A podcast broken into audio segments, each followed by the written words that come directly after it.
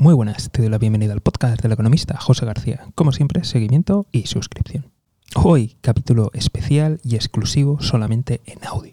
En esta ocasión voy a responder a todas las preguntas que me habéis estado planteando. De nuevo, muchísimas gracias por el apoyo y muchísimas gracias por comentar. Sí que me gustaría hacer un pequeño matiz aquí y es que a lo largo del día recibo cientos, repito, cientos de mensajes, con lo cual no me es posible contestarlos todos ni atenderlos apropiadamente. Y esto estamos hablando de los mensajes de los cuales yo tengo constancia, me entero. Lo digo porque las redes sociales filtran, luego también hay redes sociales o plataformas de podcast que yo no sigo, así que por favor, de verdad, de verdad, de verdad, si queréis enviarme algo, queréis contactarme, queréis preguntarme y queréis de verdad aseguraros de que me entero, utilizar la página web, el formulario de contacto o el correo electrónico. De verdad, entrar en la web y adelante. Y muy importante, la primera vez que entréis en la web os va a aparecer un mensaje de mantener el contacto para dejar vuestro correo electrónico. Por favor, dejar el correo electrónico, que de esa forma vamos a poder evitar la censura en Internet. Tenéis los links en comentarios, en el podcast, en fin, lo tenéis por ahí, así que por favor buscarlo. Y si a lo mejor no lo encuentras, recuerda que es podcasteleconomista.com. Repito, podcasteleconomista.com. Todo junto, seguido. Vale, vamos con algunas de las preguntas que me habéis planteado. Veo en los mensajes a la hora de hablar de, las hambrunas, veo mucha gente, no, no es algo mayoritario, ¿no? Lo que pasa es que son muchísimos mensajes y al final, aunque sea solamente una fracción de la gente, pues acaba sumando muchas personas. Entonces veo que hay gente, ¿no? Que dice, habla del trigo o del aceite de palma, y dice aceite de palma, qué malo que es. El trigo, pues yo no como trigo porque eso engorda. Vale, bien. Nos tenemos que plantear que el trigo, tanto el trigo como el aceite de palma, el aceite de palma es el aceite más barato que hay. Y por tanto, hay gente que no tiene recursos y por tanto es el único aceite que se puede permitir y es la única forma que tiene para cocinar. Por otro lado, el trigo, también estamos hablando de que es el alimento, uno de los alimentos más baratos, creo que es el más barato, pero en líneas generales es el cereal más barato que hay y por tanto nos marca la línea del hambre. Entonces, tanto trigo como aceite de palma se consume por la mayoría de las personas porque no tienen otra alternativa. Y esto estamos hablando de precio, pero es que luego también tenemos que entrar en otros productos que ha habido gente que lo ha comentado, que decía de alternativas, pues son productos muchísimo más caros realmente. Y luego también hay que ver la disponibilidad que tiene cada país. Con lo cual, eh, por favor, no perdamos el foco y démonos cuenta de que esto es una gran tragedia y de que no es algo tan fácil de, solucionar. Luego ha habido otra pregunta de alguien eh, que quería saber si era un buen momento para eh, comprarse una casa y firmar una hipoteca a tal tipo de interés. Vale. Primero de todo, mm, creo que preguntar de manera anónima y random por internet no es la mejor forma de tomar decisiones financieras tan importantes como esta. ¿vale? Después, mm, creo que aquí entran muchos factores personales muy importantes a tener en cuenta. Tercero, mm, no te conozco a ti, no sé en qué país vives, pero bueno, vamos a hablar un poco de la economía en general, ¿de acuerdo? Y ya a partir de aquí espero que, te ayude, que por lo menos te haga reflexionar creo entender que no vives ni en China, ni en Turquía, ni en Rusia. Lo digo porque esos tres países ahora mismo están bajando tipos de interés. Entonces, en líneas generales, en la mayoría del mundo y en la mayoría de países, los tipos de interés van a subir. ¿De acuerdo? Con una alta probabilidad van a subir prácticamente en todos y nos vamos a encontrar con que en algunos de ellos las subidas van a ser aún más agresivas de lo que estaba previsto porque la inflación sigue subiendo. Por otro lado, también nos vamos a encontrar con casi una altísima probabilidad una recesión, con lo cual eh, eso también es algo que tienes que tenerlo en cuenta porque es posible que afecte al precio. ¿Qué fuerza se va a imponer? No lo sé. ¿Cuánto van a ser las subidas? No lo sé. ¿Cuánto va a ser la recesión? No lo sé. Pero bueno, esas fuerzas las tienes que tener en cuenta. Y de nuevo te repito que aquí hay cosas eh, personales que yo creo que pesan muchísimo y luego también el mercado inmobiliario suele ser muy local, por tanto tienes que conocerlo. Te invito a revisar datos demográficos, creo que es muy importante, de, de edad, influye muchísimo, y también datos económicos del país o de la región en la que vivas. Otra pregunta que me ha parecido muy interesante y que la han hecho varias personas y es en referencia a la deslocalización de China si traerá la industria de vuelta. Entiendo que te refieres a la industria que vuelva a Europa y o a Estados Unidos, ¿de acuerdo? Entonces, esto es algo que se ha especulado mucho y que mucha gente tiene la esperanza de que, oye, vuelve la industria. En cierta medida la industria lleva años volviendo, ¿de acuerdo? Porque China ya no es tan barato como era antes. Con lo cual, eh, esa industria ha vuelto, pero no de la forma antigua. Me explico. Yo sé que muchas personas tenéis la esperanza de que vuelva la, la antigua industria que se conocía antes de irse a China, de que era muy masiva en mano de obra pero la industria ya está volviendo y a lo mejor no, no nos estamos dando cuenta precisamente por eso, porque vuelve de otra forma. En vez de volver con cientos de trabajadores, vuelve con una máquina, en muchas ocasiones muy cara de última tecnología y con un solo operario. Entonces, en cierta medida, la industria ya estaba volviendo así y va a continuar volviendo así que en vez de depender de mano de obra barata, va a depender de tecnología y de unos cuantos operarios. Que si me estás escuchando desde Europa, pues lo más probable es que sean becarios o mini jobs y por tanto no cobren nada. Así que sí, está volviendo ya, va a volver más, pero eso no significa que, vaya a haber más, más trabajo. Luego otra pregunta de la burbuja inmobiliaria en, en Estados Unidos.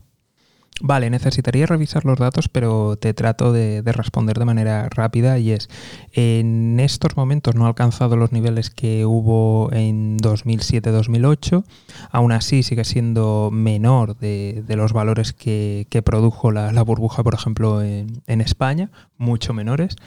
Con lo cual, si no, te sabría decir hasta qué punto va, a producir problemas, pero desde luego sí que creo que estamos en una dinámica de, de caída de precios bastante pronunciada en Estados Unidos.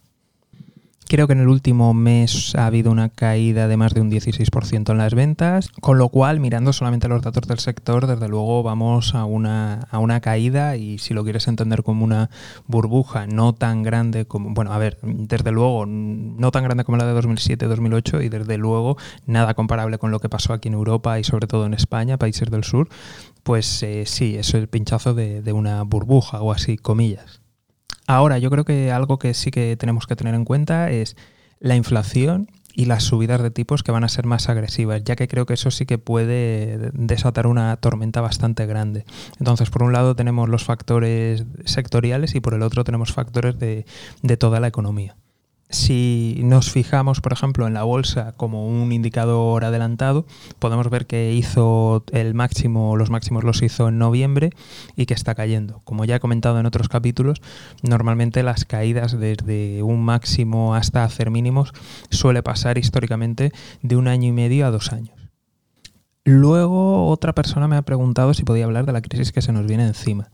Y yo diría que una de las características más peligrosas ¿no? que, parece que nos vamos a encontrar es que los dos principales motores económicos, que es la economía de Estados Unidos y la economía china, eh, nos vemos como mínimo una gran ralentización e incluso peligra una recesión. Y esto es muy peligroso porque durante la última crisis, la, perdón, durante la gran recesión de 2007-2008, eh, lo que vimos es que, aunque afectó a la mayoría de economías desarrolladas, luego teníamos el polo de, China que continuaba creciendo y continuaba tirando de, la economía global. En esta ocasión, los dos motores se van, a, se van a apagar o por lo menos van a reducir. Por tanto, creo que estamos en un territorio desconocido y sí que tiene pinta que viene una bastante gorda y bastante jodida. Luego otra pregunta que me ha parecido bastante interesante era de por qué cada país no produce sus propios alimentos. Vale. Primero de todo tenemos que pensar que en líneas generales, ¿no? Cómo se ha ido desarrollando la economía, y esto es de una manera muy simple, ¿de acuerdo? Normalmente la mayoría de países comienzan teniendo una agricultura de subsistencia. A partir de ahí eh, producen más y los empiezan a comerciar. Con ese excedente de recursos empiezan su, su sector industrial. Conforme se van desarrollando, van reinvirtiendo en sector servicios. ¿Qué es lo que ocurre aquí? Que países que ya se han desarrollado, por ejemplo, hablemos de, Occidente, eh, se dan cuenta de que siguiendo esta tendencia de intentar generar mayor valor añadido, es decir, mayores beneficios, se han encontrado con que el campo en muchas ocasiones se quedaba abandonado y no era interesante seguir produciendo desde un punto de vista económico. Pero evidentemente tienen una política de intentar asegurar todo lo que se produce en el país o que al menos puedan autoabastecerse de alimentos, porque ante cualquier crisis pues eh, podría suponer un cambio de régimen, inestabilidad, hambre, etc. De esta forma, y pese a que no es rentable, los gobiernos dan subsidios. Y esto, por ejemplo, lo hace especialmente Estados Unidos y lo hace también la Unión Europea. Eso por una parte, dan subsidios. Y por la otra, también ponen aranceles que les cobran tarifas, impuestos a la importación de otros alimentos. ¿Para qué? Para que de esa forma puedan mantener su sector del campo y su sector agrícola que no es competitivo en una economía de 100% de mercado. A partir de aquí, ¿y cuál es el problema? Sí, nos estamos asegurando la comida, pero evidentemente también estamos haciéndole la puñeta a otros países que están en desarrollo y que para ellos eh, supone una gran fuente de ingresos y de divisas, ya que les impedimos ser competitivos. Ya a partir de aquí tú decides cuánto es por seguridad alimentaria y cuánto es por hacer la puñeta y por impedir que otros países se desarrollen. Por otro lado, también hay que entrar en temas, por ejemplo, técnicos de la tierra, de realmente es posible, del clima, de los precios de los fertilizantes, de equipo, de inversión, de infraestructuras para transportarlo, que encarecen, con lo cual dificultan mucho y hacen que nos encontremos como situaciones como las que tenemos y situaciones de carencia que tienen muchos países.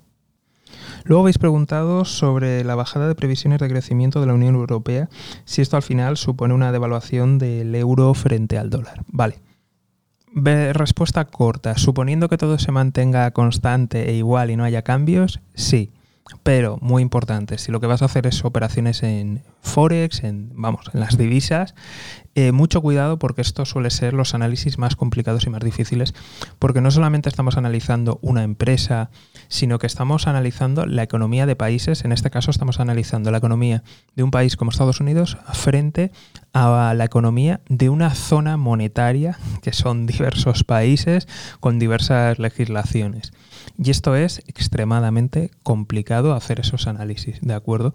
Entonces, tienes que tener muy en cuenta que no solamente estás mirando Europa en sí aisladamente, sino que también tienes que mirar qué está pasando en Estados Unidos y tienes que contrastar, tienes que comparar hasta qué punto van a ser importantes. Es decir, esto va a ser malo para Europa, pero hasta qué punto otras medidas no van a ser malas para Estados Unidos, cuál se va a imponer. Entonces, por favor, muchísima precaución. Otra persona ha preguntado de ahora mismo en qué invertir. Bueno, eh, si recordarás, ya he hecho algún podcast y comentaba sobre todo de los peligros a los que nos enfrentamos ahora mismo, por, sobre todo por las subidas de, de tipo de interés. Y sí que una recomendación es que por favor vuelven los análisis aburridos, vuelve el cash flow, vuelve la contabilidad, mirarlo muy bien porque yo creo que ahora mismo nos volvemos a preguntar si realmente esas empresas o esos proyectos van a ser viables. Creo que ha habido mucha especulación, mucha ensoñación, por no decir de que ha habido un montón de estafa. Entonces existen muchos proyectos que realmente no son viables. Entonces mi recomendación, más que en qué invertir exactamente, mi recomendación es que vuelvas a prestar atención a la contabilidad y que vuelvas a prestar atención a cosas aburridas como el cash flow, como las valoraciones más tradicionales y que mira los negocios pues que están extremadamente sobrevalorados o que incluso nunca han tenido beneficios, pues es bastante complicado. Y luego también mirar los niveles de deuda, porque evidentemente ahora mismo muchas empresas y países endeudados van a sufrir claramente. Por otro lado, de nuevo, mucha precaución porque ahora mismo nos vamos a encontrar casi con toda probabilidad con recesión más inflación y esto antes existía como una especie de ley no escrita donde eh, dependiendo de cómo estuviera el mercado, pues bueno, te vas a acciones y si no, te refugias en bonos, pero ante esta situación en la que tenemos inflación y decrecimiento, puede ser nocivo ambos. Entonces, mucho, mucho cuidado, mucho estudio, mucha precaución y la última advertencia de todas es que estamos ahora mismo en territorio desconocido. Estamos en territorio desconocido porque tenemos niveles de endeudamientos muy altos, yo creo que nunca vistos, que solamente son comparables a una gran guerra y esa gran guerra no se ha producido, lo digo con lo cual no vamos a tener luego un periodo de reconstrucción. Y por otro lado, esta va a ser la primera vez que tenemos dos motores económicos como es eh, Estados Unidos y China para la economía global y los dos van a irse, o sea, como mínimo van a reducir su, su crecimiento y podría ser que entraran en recesión a la vez y simultáneamente. Con lo cual, de verdad, muchísima, muchísima precaución e intentar ser conservadores. Ya está. Otra pregunta es sobre BlackRock, y BlackRock es uno de los principales fondos de inversión.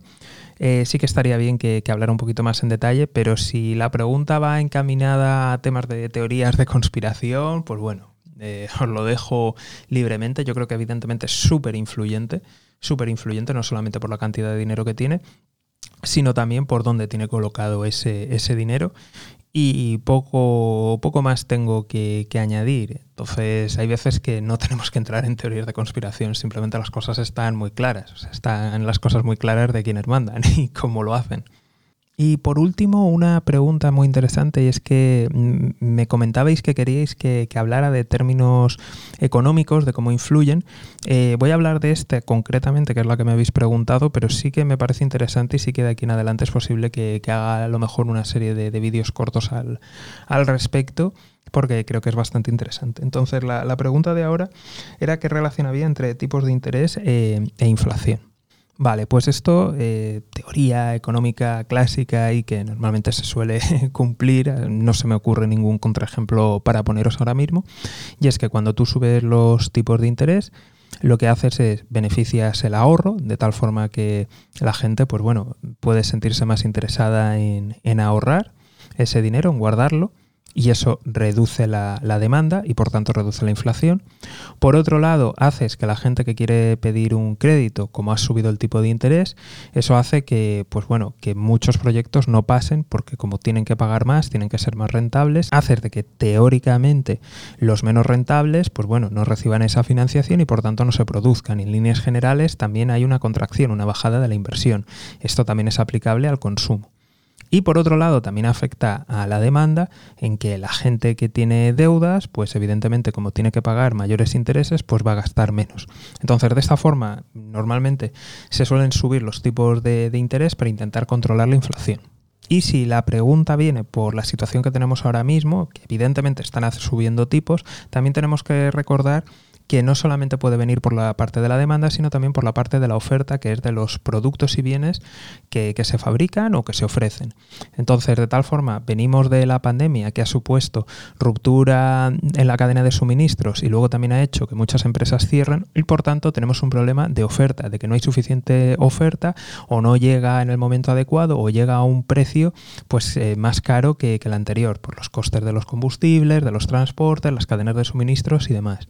Entonces, entonces, de tal forma que nos encontramos aquí, nos encontramos con que los bancos centrales, como no pueden hacer nada por el lado de la oferta, pues lo único que tienen es la parte de la demanda y es subiendo tipos. Y esto es algo, pues bueno, que va a ser pues bastante doloroso y que es bastante complicado que no nos vayamos a una recesión. Y hasta aquí las preguntas y respuestas de, esta semana. Agradeceros mucho la, la participación. De nuevo, pido disculpas si no puedo ver todos los mensajes. Eh, acordaros de mandarlos a través de, la página web y de verdad, mil millones de gracias por todo el crecimiento que está habiendo tanto del podcast como en las redes sociales. De verdad, muchísimas gracias. Y por cierto, si eres nuevo y aún no, no me sigues, ya sabes, seguimiento y suscripción. Nos vemos aquí en el podcast del economista José García. Un saludo y toda la suerte del mundo.